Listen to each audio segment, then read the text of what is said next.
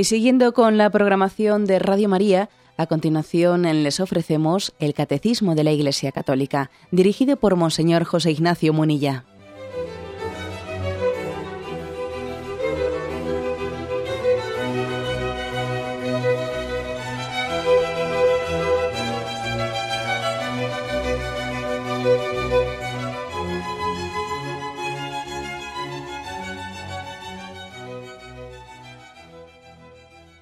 Cordial saludo a todos los oyentes de Radio María.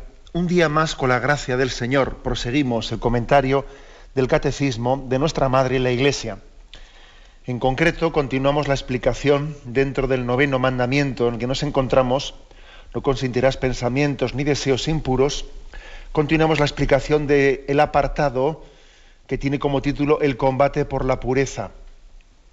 Habíamos hablado ya en el programa anterior sobre el tema del pudor la pureza, la castidad exige el pudor, ya habíamos hablado de ello. ¿eh? continuamos donde lo habíamos dejado, en el punto 2522.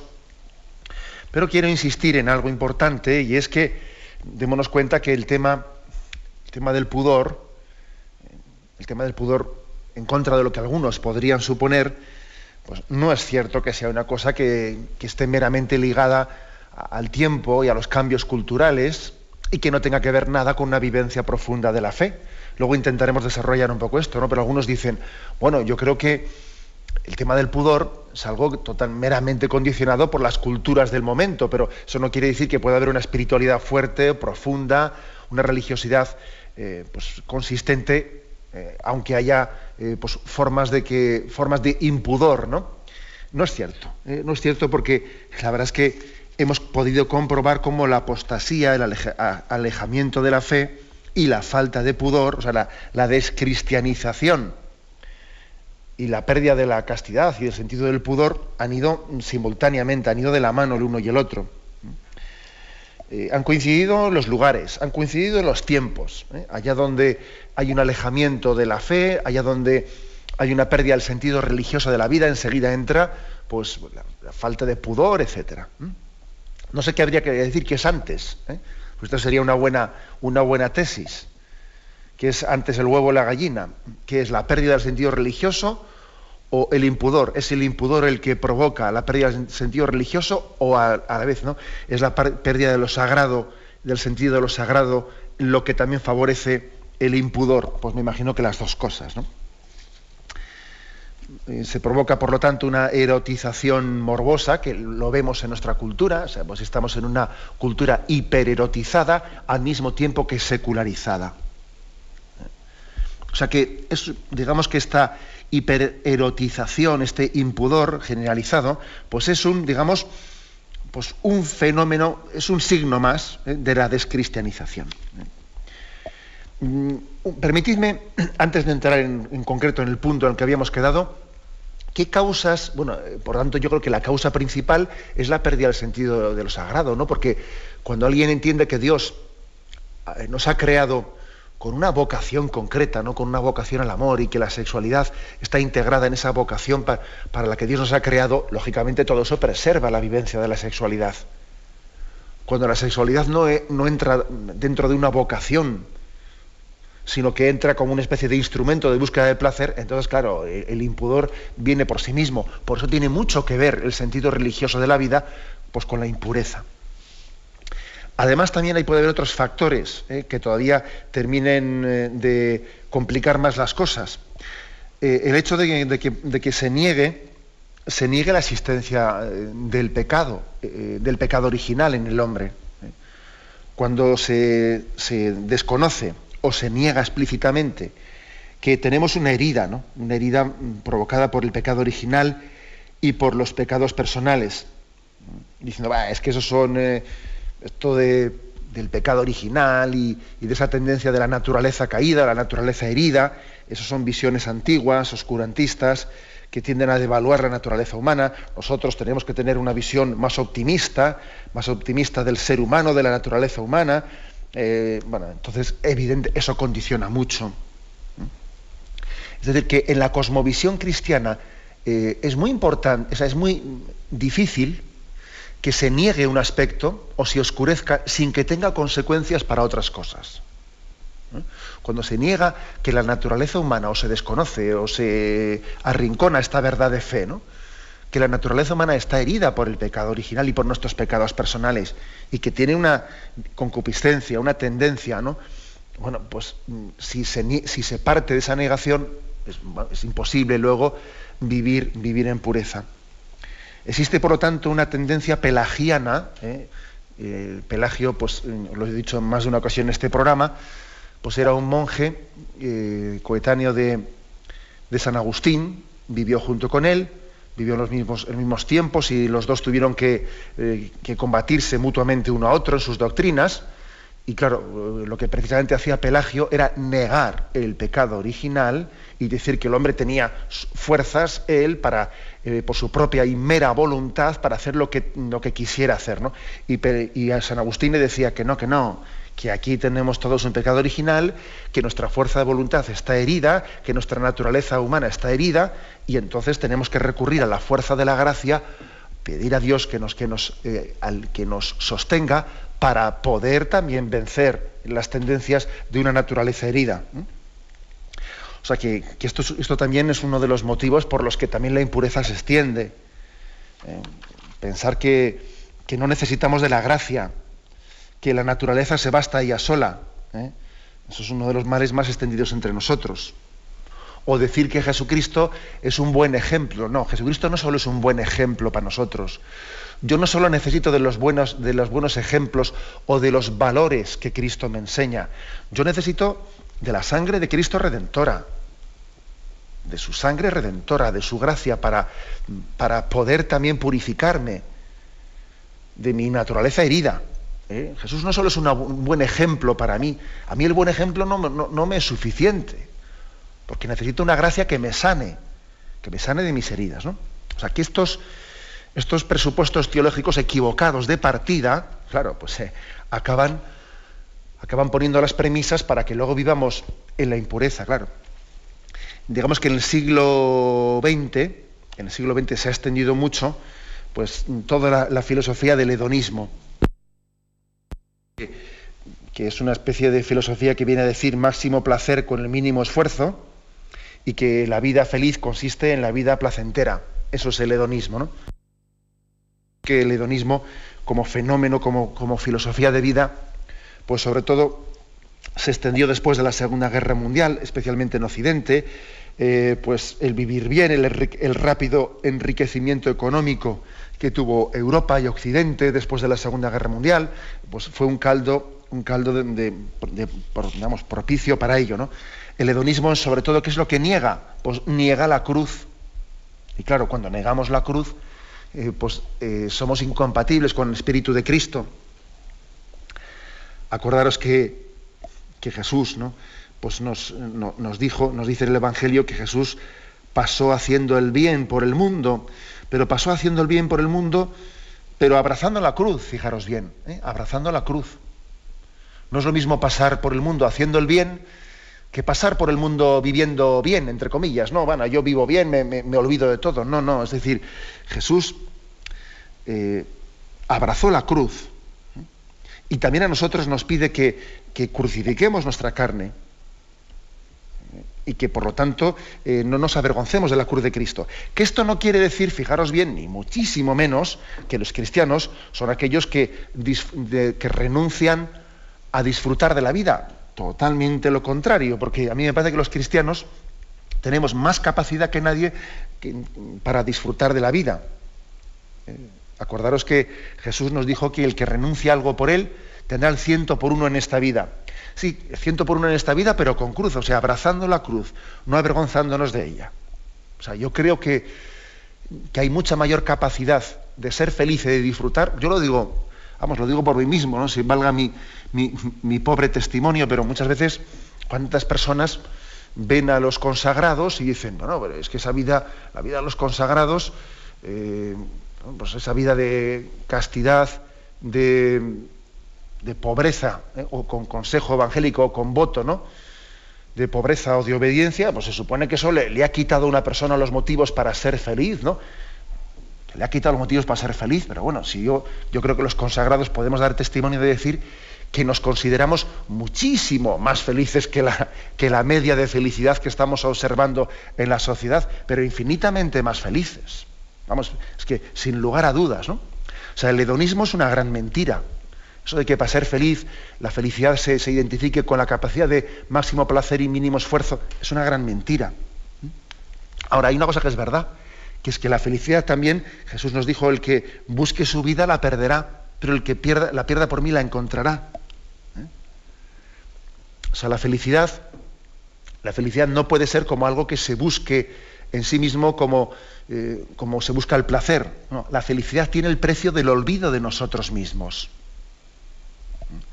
El placer se busca por sí mismo de una manera compulsiva, ¿no? Sin embargo, la felicidad no se busca, la felicidad se encuentra cuando uno se ha olvidado de sí mismo y ha entregado su vida por ideales que merecen la pena. Esa es, la diferencia, ¿no? Que el placer se busca y la felicidad se encuentra. El que esté, yo, no es que esté buscando, buscando, buscando ser feliz, no, busco la voluntad de Dios. Resulta que me encuentro con la felicidad. Sin embargo, con el placer uno está buscando continuamente el placer, sentirse bien. A ver, si, tomo algo, si hago algo para, sentir placer. Y resulta que buscas el placer y no encuentras la felicidad. Por eso también está el hedonismo, esa filosofía del máximo placer y mínimo esfuerzo, es otra de las causas del impudor. ¿eh? Y también está, como yo diría, pues, otra causa más, modernismo, ¿no? o una mentalidad modernista liberal, ¿no? que viene a decir, no, no, es que eso, eso del pudor, eso de la castidad, eso es cosa eh, pues de la Edad Media, los progresistas, pues ya tenemos ya eh, otra visión distinta y eso tenemos que superarlo totalmente. Es que antes, antes del concilio, no sé qué, o sea, ese tipo de mentalidades que impiden pensar evangélicamente. Que si progre, que si carca, que si de derechas, que si de izquierdas, ese tipo de, ese tipo de ideologías con las que se está juzgando continuamente la doctrina eh, es que nos impide ser libres para seguir a Jesucristo. Te hace mucha gracia porque cuando predicas sobre la castidad, entonces algunos te dicen que eres de derechas. Cuando predicas sobre la justicia social, entonces te dicen que eres de izquierdas. Pero qué derechas ni izquierdas, pero es que usted no se da cuenta que esos parámetros son totalmente, vamos, inservibles para, para juzgar la doctrina de Jesucristo. Y también el que está infectado un poco de ese, modernismo o, progresista, etcétera, pues dice, no, es que esto de la castidad, eso es una doctrina caduca, que nosotros ya estamos en otros parámetros, y además, esto de eh, pues el impudor, pues el hecho de que ya seamos naturales, espontáneos, con, eh, eh, pues esto ya es una conquista de la humanidad, y entonces eso es un gran error, por supuesto, es un gran error.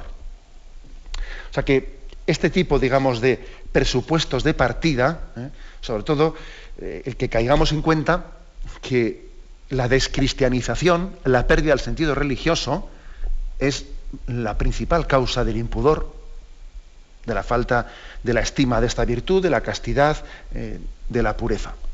Añadido luego a este tipo de componentes que os he dicho, de la negación del pecado original, de, lo que es el, el, el pelagianismo y esa especie de mentalidad modernista. Bien, tenemos pues por lo tanto un momento de reflexión y ya nos adentramos en el primer punto que íbamos a comentar.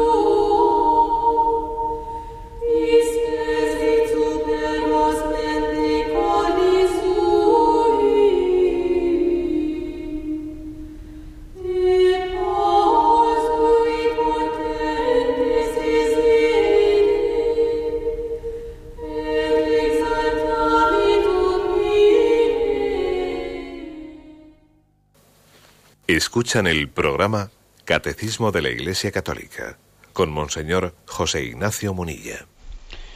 Pues bien, dentro de este apartado sobre el combate por la pureza que estamos explicando, vamos a leer el punto 2522, que dice, el pudor protege el misterio de las personas y de su amor, invita a la paciencia y a la moderación en la relación amorosa, exige que se cumplan las condiciones del don y del compromiso definitivo del hombre y de la mujer entre sí. El pudor es modestia, inspira la elección de la vestimenta, mantiene silencio o reserva donde se adivina el riesgo de una curiosidad malsana, se convierte en discreción. Vamos a ir examinando cada una de estas frases y afirmaciones que tienen mucho, eh, mucho jugo. La primera, el pudor protege el misterio de las personas y de su amor. Qué expresión tan bonita que hay que proteger el misterio de la persona. Bueno, no, evidentemente aquí no estamos pensando, cuando hay que decir que la persona tiene un misterio y hay que protegerlo, no se entiende lo de misterio en el sentido de pues alguien que es opaco, que, pero qué, tío tan raro es este, qué misterioso, que, que, no sabemos nada de él. No, no se refiere a eso, ¿eh? ni mucho menos. Toda persona yo pienso que tiene que mantener un equilibrio, un equilibrio entre transparencia y al mismo tiempo también tener intimidad. Y ese equilibrio, ¿eh?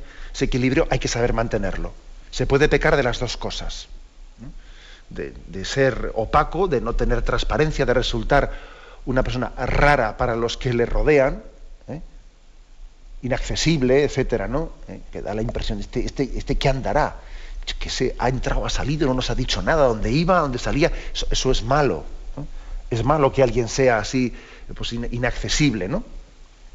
Pero también es malo lo contrario, ¿eh? que alguien no tenga un sentido de la intimidad, ¿no? Que, no, que no sepa distinguir lo que es su fuero interno pues con, lo que estamos eh, pregonando delante de los demás. ¿eh? hace falta ese equilibrio. Y por eso aquí dice que el pudor protege el misterio de las personas y de su amor.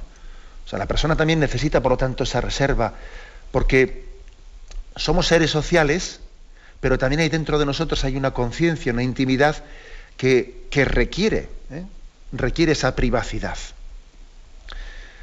Eh, por ejemplo, ¿no? me llama tremendamente la, atención en nuestra, en nuestra sociedad que está perdiendo el pudor, porque también está perdiendo el valor de la conciencia, ¿no? La conciencia como ese lugar en el que tú te quedas a solas con Dios. Entonces, como pierdes el sentido de la interioridad del hombre, el valor de la conciencia, donde tú te encuentras a solas con Dios. Cuando uno pierde eso, hace de su vida un espectáculo, ¿no? Entonces, esos programas televisivos que están triunfando, ¿no? Bueno, en España no digamos nada, pero incluso en muchas partes del mundo, que allí se juntan unos cuantos, se meten en una casa y ponen una cámara, ¿eh? cámaras en todas las esquinas de la casa, y, y consiste el programa en ver su vida privada, ¿no? Cómo, cómo, hacen las cosas, cómo se meten a la cama, cómo se levantan, cómo preparan el desayuno, ahora va al servicio, ahora discuten, ahora han peleado, este se ha peleado con este. Oye, y toda una nación, toda una nación ¿eh? con un éxito de, ¿eh? digamos, de, de, audiencia tremendo viendo eso. Es una cosa tremenda, es increíble, ¿no? Pues sí, es curioso, porque como hemos perdido el valor de la conciencia, diciendo que lo verdaderamente importante del hombre ocurre dentro de tu conciencia, ¿no? Donde tú te encuentras con Dios. Cuando uno ha perdido ese ámbito, entonces sustituye la conciencia por la cámara, ¿no? Y, yo veo todo, mira, mira, mira, mira qué pijama se ha puesto. Ah, pues mira, oye, pues le queda muy bien, pues le queda muy mal el pijama. Ah, pues oye, fíjate con qué careto se levanta de la cama. Fíjate tú, hasta que no se pone el maquillaje parece otra persona. es curioso, ¿no? Perdemos la intimidad y entonces nos dispersamos y nos desparramamos en bobaditas, ¿no? Y esto está triunfando eh, como los programas de máxima eh, audiencia, ¿no? Incluso por ahí que si casas de cristal. ¿eh? Vamos a ponemos casas de cristal en vez de tener paredes de, paredes de ladrillo, mm, paredes de cristal que se vea todo desde fuera. Vamos, cosas llamativas, ¿no? Muy llamativas y que además denotan la enfermedad, denotan la enfermedad. Es decir, se pierde el misterio de la interioridad. Y entonces estamos desparramados, ¿no? Haciendo mm, de las curiosidades las metas de nuestra vida, ¿no? Ay, chica, pues es que si no, pues tú verás, ¿no? Pues así por lo menos curioseamos un poco y nos entretenemos. ¿eh? O sea, esto, esto forma parte, ¿no? De, de una de las tentaciones principales, que en el fondo, fijaros bien, nace de una falta de autoestima, de una falta de autoestima, ¿no? Cuando alguien no valora su vida, la pone en venta. ¿Eh? Uno vende su intimidad, ¿no? O pone como, como meta, eh, pues, eh, curiosear. Curiosea en la intimidad de los demás o, o hace de su propia intimidad un espectáculo para los demás, pues no solo por motivos económicos, ¿eh? por vender en el sentido de dinero, sino por hacerse valer, por hacerse valer, porque yo sea alguien, ¿no? que, alguien se fije en mí, no sé, ¿no? Si no tengo nadie que me espíe o que se, fije, se fíe en mí, parece que no soy nadie, ¿no?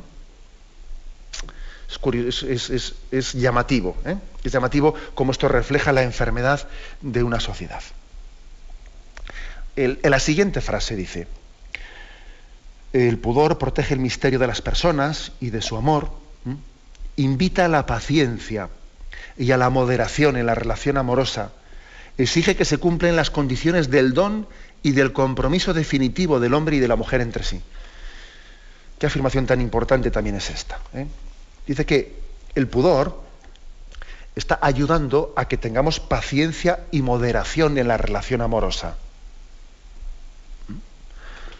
¿Por qué? Porque de lo contrario, cuando el, impulso sexual no es educado por el pudor, por la castidad, pues se, vamos, se mueve únicamente en unos parámetros de ser un impulso sexual frío, egoísta, que lo que busca es satisfacerse.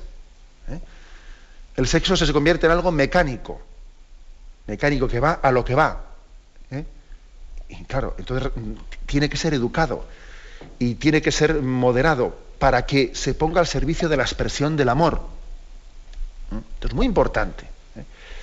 A veces se escuchan por ahí expresiones, bueno, la buena esposa, ¿eh? la, esposa perfecta, es aquella pues, que es en casa totalmente pues, entregada y tal, ¿no? Y ante, y ante las amistades, eh, pues, pues se convierte en una dama, ¿no? En una dama. Y ante los y ante los hijos pues se convierte pues en una amiga y confidente, ¿no? O sea, es una dama en la sociedad, eh, tal, tal. Y en la cama es una buena prostituta. Esa es la buena esposa, ¿no? Pero hombre, eh, pero, ¿cómo se puede decir eso? Yo eso lo he escuchado por ahí decir incluso en algunas conferencias eh, sobre la pareja, ¿no? Decir, bueno, la, buena esposa, ¿no? La buena mujer es aquella que es, en la sociedad es como una dama, ¿no? Y en la cama es como una prostituta, esa es la buena esposa. Pero ¿cómo puedes decir eso? Entonces, ¿qué pasa? Que la sexualidad es algo meramente mecánico. ¿eh? Que la buena esposa es aquella que, lo que tiene que hacer es satisfacer eh, todo tipo eh, de, vamos, de ideas o, de impulsos sexuales que tengan. Pero bueno, eso es, eso es una deformación completa de la sexualidad. Resulta que entonces la sexualidad deja de ser una expresión de amor y de cariño, de entrega de la vida. Es que para que la sexualidad sea eso, hace falta educarla y hace falta compaginar los ritmos distintos que tienen las personas. El ritmo del hombre, el ritmo de la mujer, y, supone tener paciencia y supone tener moderación. Y, eso es una educación muy importante. Que la entrega sexual sea una expresión de amor y de cariño y no sea meramente una técnica y algo mecánico para buscar compartidamente placer, eso supone una educación y supone tener pudor. O sea, como veis aquí el catecismo pone el dedo en la llaga en algo importante, ¿no? Y está diciendo, está diciendo algo que, que, puede chirriar o escandalizar, ¿no? Ante una sociedad hipererotizada, pero lo dice. ¿eh? Dice la siguiente frase, ¿no? El pudor es modestia. ¿eh? Inspira la elección de la vestimenta. Pues, ¿qué diríamos aquí? ¿Eh? Ayer hubo una, un oyente que hizo una, pues una llamada sobre el tema de la modestia al vestir, pues bueno, pues, pues, pues, pues muy, muy práctica, ¿no? Evidentemente aquí existe mucho, es decir, hoy en día la, la inmodestia en la forma de vestir, eh, pues está muy promocionada por las, eh, por las modas y además puede llegar a ocurrir que uno pierda en gran parte, pierda el sentido de la realidad, ¿eh? lo pierda pues porque, claro, se ve que si al fin y al cabo todo el mundo ha puesto el listón, el listón aquí, pues, pues entonces yo no he visto con impureza, ¿no? No he visto con inmodestia. Comparando con este con el otro, con el otro, me parece que yo, bueno, yo mejoro un montón la media. Es decir, yo diría dos cosas. En primer lugar, que a veces la inmodestia o sea, la falta de modestia en el vestir, se, convierte en un, a veces de una manera muy clara, en una provocación. ¿eh? Voy a ver si, resulto provocativo o provocativa. ¿eh? A ver si, si, mi forma de vestir llamo la atención y se fijan en mí, etc. A veces se utiliza la inmodestia explícitamente con la intencionalidad de ser provocativo.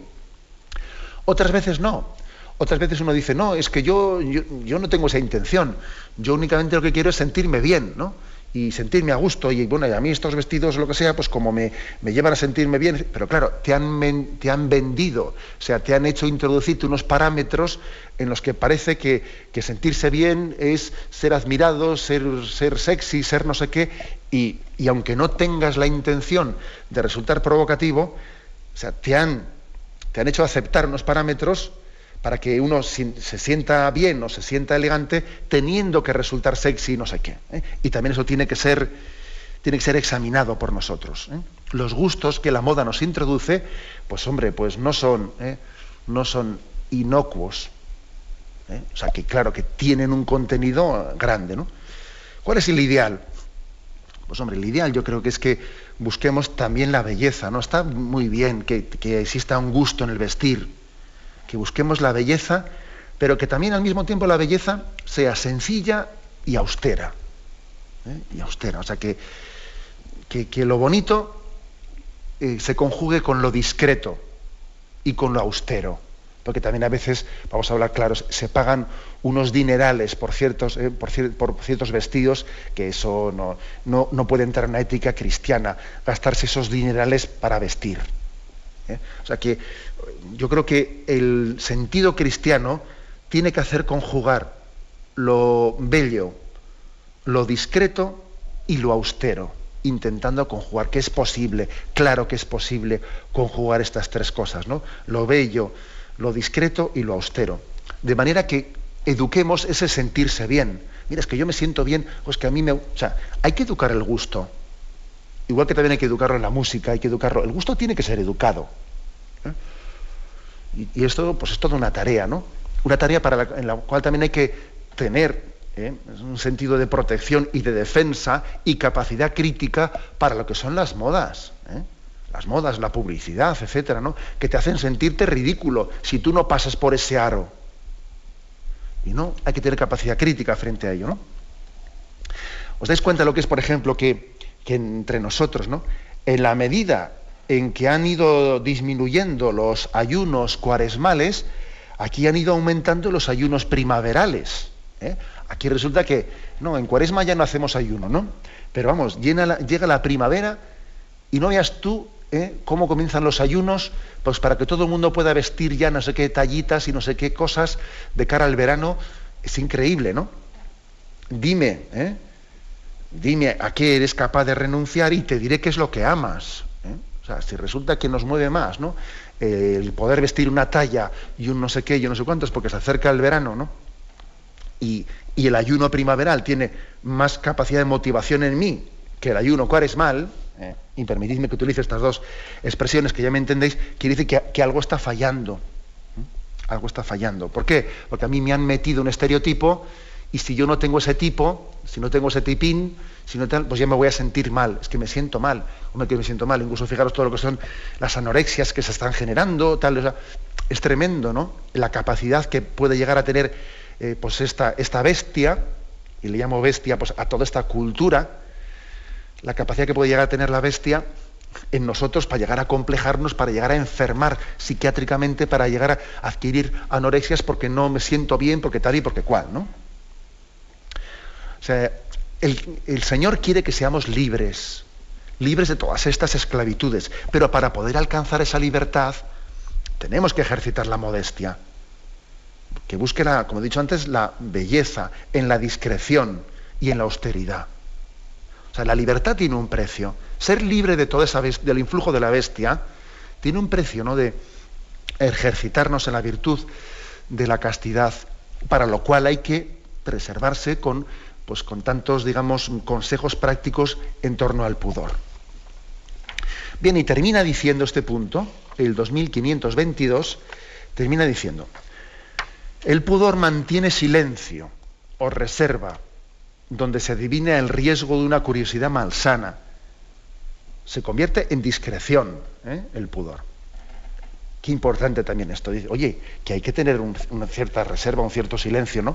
Pues allí donde hay curiosidad malsana. A veces te, a veces te, llama la atención en ciertas conversaciones en las que uno, oye, ¿y, cómo vives tú con tu pareja la sexualidad? Y el otro ahí contándole todo tipo de detalles y no sé cuántos. Por pues nosotros solemos tener sexo por aquí y por allá, pero bueno, pero ¿cómo se puede llegar a convertir en conversación, eh, digamos, lúdica aquello que es... Mm, que, tiene que permanecer ¿no? en la intimidad y que tiene que ser preservado por el pudor, porque forma parte del misterio de la persona en la que expresa el amor y hace de ello pues, una especie de curiosidad, como si me estoy intercambiando cromos con el otro, ¿no? Y yo le cuento mis intimidades y él me cuenta las suyas para ver si yo aprendo de, él técnicas o algo así, ¿no? Pero bueno, eso es absurdo.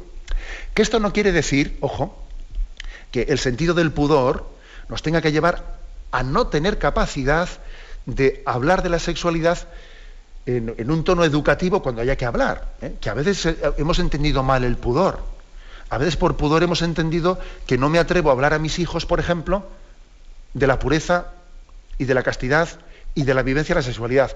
Y un mal, un mal sentido, ¿no? Un sentido equivocado del pudor hace que a veces los padres no han tenido ¿no? Pues esa frescura de decirle, mira hijo, eh, la sexualidad Dios la ha creado para pan, pan. Y hay cosas que, nunca serán aceptables. Mira, por ejemplo, dijo la masturbación, pues está fuera del plan de Dios por esto y por esto y tal, tal. O sea, a veces, a veces por poca formación, por poca formación, pero también a veces por un equivocado sentido del pudor, no hemos tenido la capacidad de expresarnos y de, educar a nuestros hijos y a las nuevas generaciones en, la castidad y hemos dejado esos temas para que en el colegio y en el instituto y no sé qué sitio, cursillo que dan por ahí del ayuntamiento, acaben malformando sus conciencias. ¿eh? O sea que también vamos a reconocer y vamos a entonar un mea culpa que a veces hemos, hemos deformado lo que es el pudor. El sentido del pudor no tiene que ser una indiscreción, pero tampoco tiene que ser algo que me, quite libertad y, frescura para expresarme, ¿eh? educando y hablando de qué es la, castidad. Ahora, lo que dice aquí este punto, que también uno tiene que mantener la reserva propia de su intimidad, porque existen curiosidades malsanas, ¿no?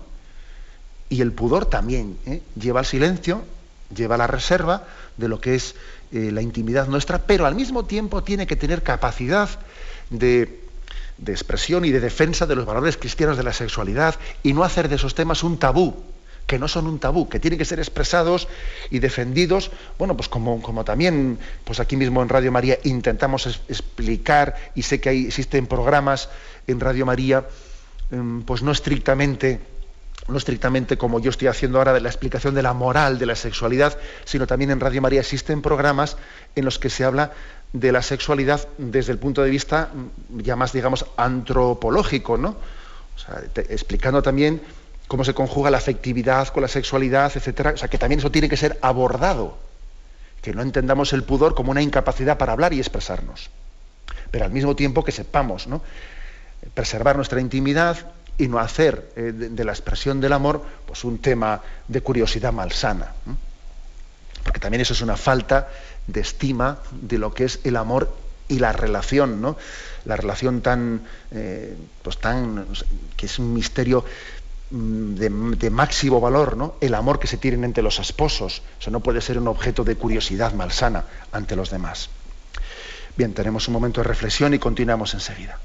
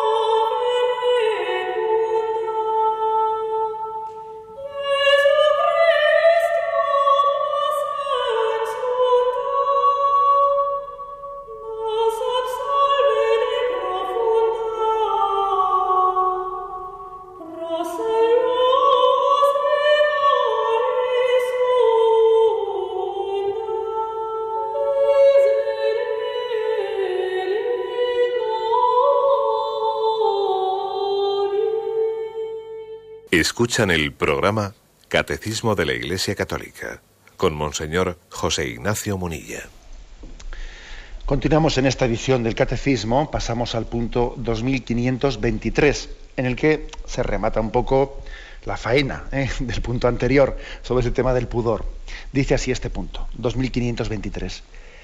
Existe un pudor de los sentimientos como también un pudor del cuerpo este pudor rechaza, por ejemplo, los exhibicionismos del cuerpo humano propios de cierta publicidad o las incitaciones de algunos medios de comunicación a hacer pública toda confidencia íntima. El pudor inspira una manera de vivir que permite resistir a las solicitaciones de la moda y a la presión de las ideologías dominantes. ¿Mm? Bueno, aquí dice este punto que existe un pudor de los sentimientos como también un pudor del cuerpo ese pudor de los sentimientos, pues hombre, ¿os acordáis que cuando, que cuando éramos pequeños allí, a veces en esa especie de falta de pudor que se tiene pues entre los adolescentes, ¿no? Entre los niños también.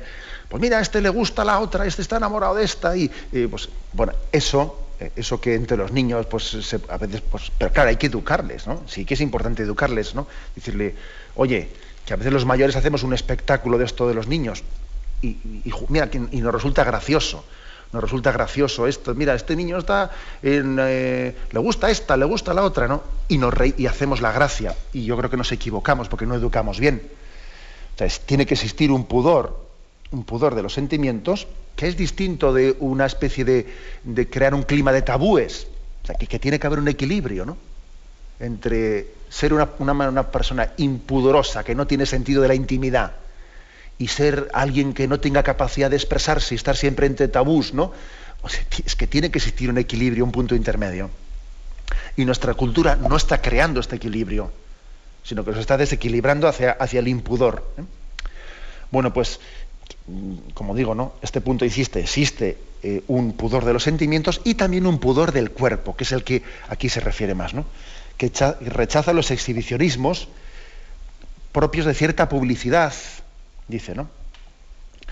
Mm, bueno, lo de la publicidad yo creo que es absolutamente llamativo. Creo que en este programa, en otros contextos, yo ya he hablado de ello, con lo cual no creo que sea necesario eh, prodigarme mucho ahora, ¿no? Pero es, vamos, es llamativo que tú estás viendo un, un programa, unos anuncios televisivos, unos spots publicitarios que están estudiadísimos ¿no? para ver qué tipo de influjo van a causar en el televidente. Son unos cuantos segundos, pues pueden ser 15 o 20 segundos, pero son segundos de oro.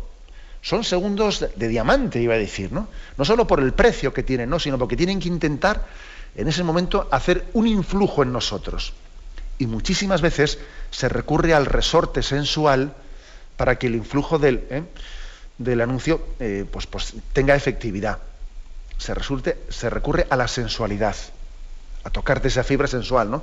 Pues te están enseñando un coche y claro, pues resulta que en el coche tiene que irlo conduciendo pues a la, una, a Claudia Schiffler, no sé quién, una actriz tiene que ir conduciendo el coche. Y claro, uno cuando ve ese spot dice, pero vamos a ver, ¿es que el coche va con la chica dentro o cuando yo vaya al concesionario el coche está solo? Claro, el coche está solo, no está con esa pero tú mientras tanto estás ensoñando, ¿no? Y estás, o sea, te están llevando a que tú sientas una atracción por el producto, por la persona que lo está publicitando. Pero bueno, si eso lo ve cualquiera. Y claro, si esa chica vistiese en ese momento, pues, pues de una manera pudorosa, te atraería menos el coche.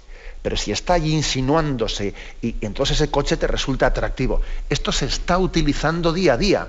Y no seamos tan ingenuos para decir que eso a mí no me afecta porque eso no se lo cree nadie. Las empresas no son tontas y si invierten miles de millones en publicidad, saben que lo hacen porque es que eso tiene rentabilidad en nosotros. O sea, eso obtiene de nosotros una respuesta. Luego no seamos ingenuos. O sea, que, que está siendo utilizado, como dice, en cierta publicidad, ese tipo de incitaciones. ¿no? Dice, o las incitaciones de algunos medios de comunicación a hacer pública toda confidencia íntima. ¿no?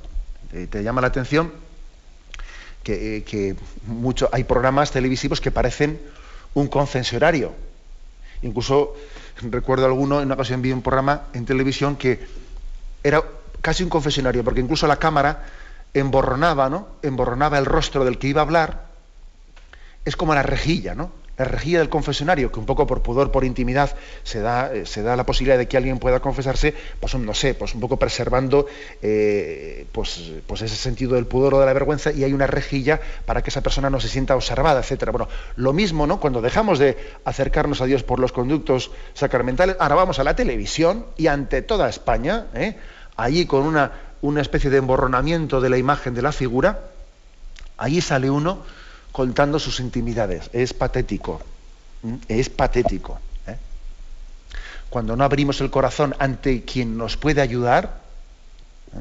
pues resulta que lo terminamos, terminamos mendigando que me hagan caso, que yo sea alguien, algo para alguien, de cualquier manera, ¿no? Mm, termina diciendo este punto, el 2523. El pudor inspira una manera de vivir que permite resistir a las solicitaciones de la moda y a, la, presión de las ideologías dominantes. Es que yo creo que es totalmente necesario el pudor para poder mantener nuestra personalidad y nuestra libertad en medio de esta sociedad, tan envolvente, tan envolvente. es decir, es así, ¿no? Por ejemplo, el hecho de que, de que alguien diga, bueno, yo voy a mantener mi pudor eh, y, no voy a caer es que claro, me quedo sin novio, no busco, no busco nadie, eh, me estoy quedando sin chica, me estoy quedando sin novio, ya va avanzando mi vida, va avanzando mis años. Y veo que por este camino eh, pues no voy a llegar al matrimonio. Y entonces eh, tentación al canto. Bueno, pues tendré que rebajar mis ideales, ¿no? Será que yo me he quedado un tanto obsoleto y entonces si, no, si no me meto en unos determinados parámetros, pues mira, vamos a eso que quizás no de una manera tan explícita como yo lo acabo de decir, pero implícitamente esto sí que ocurre en muchas conciencias. Es decir, como yo no me, eh, como yo no me sume al carro, entonces no encuentro, eh, no encuentro dónde realizar mi vida, ¿no? Y en el fondo eso es una falta de, autoestima y una falta de confianza en el Señor. ¿Mm? Entonces, ¿qué ocurre? Que uno termina como vendiéndose para poder eh, tener pues, mm, facilidad ¿no? en tener una salida de emergencia en su vida. Y el fracaso es morrocotudo, claro. ¿eh? El fracaso es, está a la vista. ¿eh? Está a la vista. Es decir, tenemos que creer en nosotros mismos, creer en lo que, en lo que Dios ha puesto en nuestras manos, ¿no? Eh, creer en los principios, no avergonzarnos de ellos, tener paz, tener paciencia, tener confianza ¿no? en los caminos de Dios. No pensar ¿no? que para que yo pueda triunfar, para que yo pueda tener, eh, tener un cierto liderazgo, yo tengo que entrar ¿no? pues en esta. Es claro, en las fiestas de la empresa, cuando hay una comida de empresa, allí todo el mundo va luciéndose y yo me quedo allí como una mojigata, porque allí el que, la que no lleva un traje transparente, eh, que, está, que está enseñándonos pues, toda su ropa interior de lencería de no sé qué, la otra no sé cuántos, y voy yo allí a la cena de empresa y voy yo, vestida de una manera, vamos, normal, y pero acabo siendo yo la, tonta de la cena. Vamos a ver, mira, no te acomplejes, porque es que detrás, ¿no? Detrás de esa, de, de esa forma, de esa vida guay, ¿eh? digo guay así un poco por ridiculizarla, todos sabemos los dramas que se esconden. ¿Eh? Esa, aparente esa aparente felicidad ¿no? y vida fácil es totalmente falsa. ¿no? Luego es muy importante el no acomplejarse el no acomplejarse, ¿no? O sea, que el pudor vaya de la mano, pues no de, esa especie de forma acomplejada, no, no, hay que liberar al pudor de los complejos. El pudor tiene que ir de la mano no de una, no de una psicología acomplejada, sino que el pudor tiene que ir de la mano pues, de una sencillez, de una alegría y de una transparencia muy grande. La persona pudorosa es alegre, es alegre. ¿eh? Sin embargo, la persona impudorosa, quien no vive la modestia, mucha carcajada de entrada y mucha amargura por dentro. ¿eh? Porque en el fondo sé, sé, que me estoy vendiendo y luego, y luego, según tenga comprador o no tenga comprador, acabo valorándome o no valorándome. ¿Eh? detrás de la inmodestia hay un venderse y detrás del pudor hay una autoestima grande. ¿no? Con lo cual tenemos que, eh, que rescatar el pudor y dignificarlo y darnos cuenta que el pudor preserva la alegría interior, la autoestima eh, y la autoestima y, además yo diría también la libertad, la libertad ante, ante una sociedad que nos quiere también dominar, solicitar, ¿no? Y que seamos unos consumidores dóciles eh, y que entremos por el aro ¿no? de, sus, eh, de sus ideologías. El pudor nos da libertad. Bueno, lo dejamos aquí. Todavía nos quedan algunos puntos más sobre el pudor, pero quedamos, eh, hoy hemos explicado los puntos 2522 y 2523. Damos paso a la intervención de los oyentes. Podéis llamar para formular vuestras preguntas al teléfono 917 107 700. 917 107 700.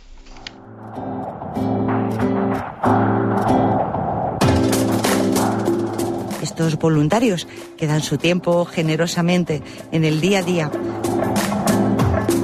Un cordial saludo a todos los oyentes de Radio María. Un día más, con la gracia del Señor, proseguimos el comentario del Catecismo de nuestra Madre la Iglesia.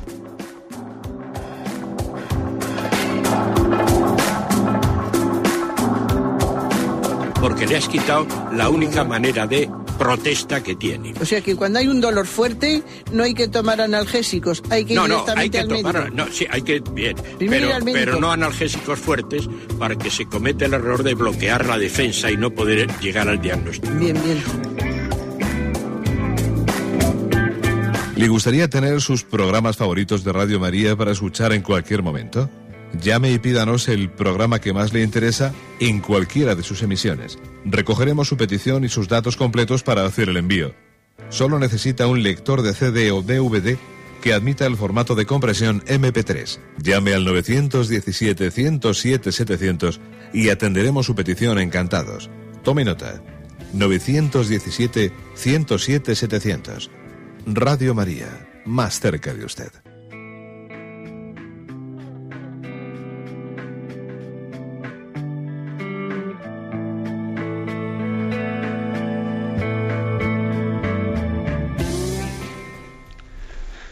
Sí, buenos días. ¿Con quién hablamos? Buenos días, señor obispo. Adelante, le escuchamos. Soy María de Córdoba. Sí, María. Mire, referente al tema del pudor que ha explicado tan preciosamente, yo quería hacer referencia a la moda que hay en, en la iglesia, en, en las parroquias, en el verano, durante el verano, que la gente va, los hombres con pantalón corto y las mujeres semidesnudas por la parte de arriba. Entonces, yo, de ver tanta impunidad en la iglesia, me he acordado este verano de la parábola del Señor que decía que, le- que echó a uno de la fiesta porque no llevaba el traje oportuno, no iba vestido para la fiesta. Este, esta parábola también se, re- se refiere sobre todo a la, al pecado, ¿no? A, la, a la in- interioridad de la persona, pero también lo podemos aplicar el traje de fiesta a cómo vamos vestidos a la Santa Misa y a la Iglesia. Sin respeto alguno, casi como venimos de la playa, nos vamos a la, Santa Misa. Entonces, yo quería dejar constancia de este tema porque me parece importantísimo a la hora de, de- estar en la, en la iglesia, en misa, una falta de respeto tremenda ante el Señor, ante el templo y ante la comunidad. Y, y creo que, bueno, que si es posible que, que se pudiera mm, sugerir en la iglesia, a los sacerdotes, pues que, que fuéramos vestidos como requiere el templo y como requiere el Señor en, en- en la iglesia, en la Santa Misa. Pues nada más que dejar constancia. Muchas gracias por su, eh, por su intervención. Pues es que hay cosas que son evidentes, ¿no? Yo creo que, por ejemplo, dice, "Jo, ¿quién viene hoy a casa? ¿no? ¿Quién viene a casa hoy que mamá y papá están preparando la casa de una manera pues, más especial, ¿no?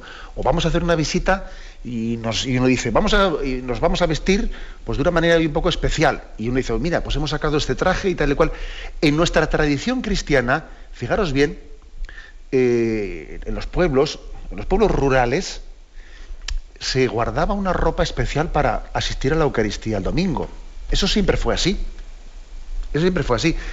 ¿Y eso qué es? Para que te vean, ¿eh? Para que te vean. No, no, déjate de bobadas, ¿no? Claro que puede existir el riesgo de que alguien eh, pues eh, juegue a lucir sus modelitos en la iglesia. Existirá este riesgo, pero esa no era la razón de ser en la que nuestros mayores, por ejemplo, reservaban una ropa para asistir a la Eucaristía el domingo allí en el pueblo, ¿no? Y se quitaban su ropa de labradores y el domingo pues tenían una ropa especial para misa. No, era porque sabían que estaban en, un- en el encuentro importante de la semana, en el encuentro importante, y entonces también lo dignificaban exteriormente. Entonces, con todos mis respetos, si esto es así, ¿qué de no decir de que uno vaya allí en chanclas y vaya con pantalones cortos y tal, porque viene. Es que no, es que no es digno. No es digno, eso no te ayuda a ti a dignificar el momento que estás viviendo. Y luego a eso añádele el, hecho de que cómo es posible que la iglesia se convierta en un sitio en el que eh, tenemos que estar preservando la mirada de la otra como va vestida, la otra como, como va vestido. No, no es propio. ¿eh? O sea que sí que creo que vamos rebajando el listón, vamos bajando el listón sin darnos cuenta, porque estas cosas a veces ocurren que uno ni siquiera las ha pensado conscientemente, ¿no?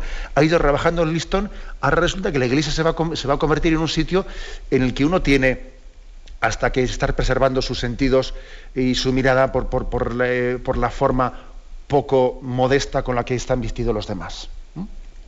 Luego sí que creo que es verdad, y los sacerdotes sí que creo que tenemos que, con discreción, porque creo que también hay que intentar no convertir esto en una bronca, en una bronca, hacerlo con, cariño y con discreción para ser efectivos, porque a veces cuando se echan bronca se consigue poco. Se suele conseguir mucho más de los encuentros personales, del vis a vis. ¿eh? Eh, ahí se consigue mucho más. Bueno, adelante. Damos paso a un siguiente oyente. Buenos días. Buenos días, soy Manolo de Sevilla. Adelante, Manolo.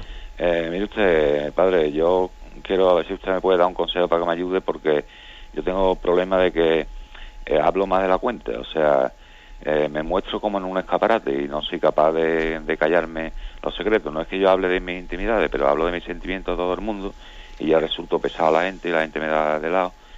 Y también tengo una hija de 11 años que me viene muy bien este programa porque le he dicho a mi mujer que lo escuche porque está entrando en la adolescencia ahora y la verdad que dice usted una cosa muy sabia. Y con respecto a la felicidad que se encuentra y no se busca, eso es una verdad absoluta. Vamos, que, pero la pregunta que yo le hago, que qué puedo yo hacer para no hablar tanto, por ejemplo en mi comunidad, que siempre doy eco y, ya eh, tengo problemas de incontinencia verbal. Muchas gracias. Mire, le agradecemos también su pregunta, porque es que aquí cuando uno hace una pregunta, claro, él quiere una respuesta para él, pero también nos hace caer en cuenta a todos ¿eh? de que podemos tener también un problema. Creo que cada uno tiene que examinarse, y así como hay personas que tienen que hacer, tienen que mortificarse, eh, obligándose un poco a hablar más, hay otros que tienen que mortificarse para hablar menos. ¿eh? O sea, cada uno tiene que, examinarse y según su examen decir, no, yo, eh, yo veo que tengo una especie de forma reservada de ser que en el fondo pues, eh, es mm, una timidez no superada. Entonces tengo que mortificarme y me voy a, voy a quitarle miedo a la expresión pública. Y otro pues, pues, le pasa lo contrario, pues que está, eh, tiene una palabra muy fácil y entonces primero lo habla y luego lo piensa y, siempre tiende a ser el perejil de todas las conversaciones, estar siempre contándolo todo, ¿no? Eh, incluso, bueno, pues ¿qué, hay que hacer? Bueno, pues en el caso concreto, pues también tener mortificación. Por ejemplo, coger y decir, a ver, eh, hoy voy a callarme y punto, y me lo pongo como, y me lo pongo como una meta. ¿eh? una meta concreta, un ofrecimiento al Señor. Hoy voy a callarme de no ser que me pregunten explícitamente. Si alguien me pregunta, le respondo escuetamente. También creo que es bueno el que, el que tenga ese problema de hablar un poco demasiado, etcétera, pensarse las cosas dos veces, eh, lo que siempre se ha dicho de contar hasta diez, ¿no? Pensarse las cosas dos veces, las, con, las consecuencias posibles de las cosas que digo. ¿eh? O sea, el decir, bueno, estoy hablando de, una, de, una, intimidad de otra persona, igual no es prudente. Es decir, tener una reflexión previa ¿eh? antes de hablar. La verdad es que yo puedo decir por experiencia propia, y seguro que los oyentes tienen la misma, que cuando uno piensa un par de veces las cosas antes de hablar, casi siempre renuncia a decir determinadas cosas de las que iba a decir. No, esto no es prudente. Para esto hay tiempo. Más tarde lo podría decir también y no pasa ahora. Cuando hay una duda de si algo puede ser dicho o no dicho, es discreto o sin discreto, siempre es mejor dejarlo para otro momento. ¿Eh? Porque, eh, digamos, siempre cabe completar la información que he dado, que no luego ya lo he dicho y ya, ya no tiene la cosa solución. ¿eh? Adelantamos para un siguiente oyente. Buenos días. Buenos días. Sí, brevemente, por favor, que tenemos casi la hora encima. Adelante. ¿Es a mí? Sí, adelante. Ah, mire, buenos días, yo, mi nombre es Alfonso, es para darle gracias porque es experimento lo que se ha dicho de la, del pudor, yo estoy casado y todo lo que ha dicho el, anterior, que la comunidad me parece igual, que hablo mucho, Y entonces que ayer estuve en una celebración y es lo que dijo Señor. Venía a mí que se agobiado que yo se aliviaré. Y mi yugo es llevadero, yo estaba agobiado y ayer me abrió el Señor y lo he visto, hoy me he traído a ustedes y es lo que usted me está diciendo, está mm. aclarando las cosas. El Señor es esto, que cuidamos a los que estamos desorientados, de, una manera más imprevista, porque yo estoy trabajando ahora mismo y estoy muy de lío, pero puedo hablar con ustedes. Y no quiero, ser breve, muchas gracias, señor. Vale, ya, le escuchamos ahí, según que como se le oye usted trabajar según escucha. Bueno, pues bendito sea Dios, ¿eh? que, le, ha podido también ayudar ese tipo de reflexiones, porque yo creo que es importante lo que hoy hemos hecho en cuanto a explicación de qué es el pudor, que no es lo mismo que la vergüenza. A veces se confunde pudor con vergüenza, y no es lo mismo. ¿eh? La persona pudorosa no quiere decir que no tenga capacidad con firmeza de hablar y expresar eh, sus, ideales sobre la sexualidad. no, no, pero al mismo tiempo tiene una discreción, tiene una intimidad una intimidad que, está preservando el misterio de la persona, como hemos dicho en el programa de hoy. Tenemos el tiempo cumplido. Me despido con la bendición de Dios Todopoderoso, Padre, Hijo y Espíritu Santo. Alabado sea Jesucristo.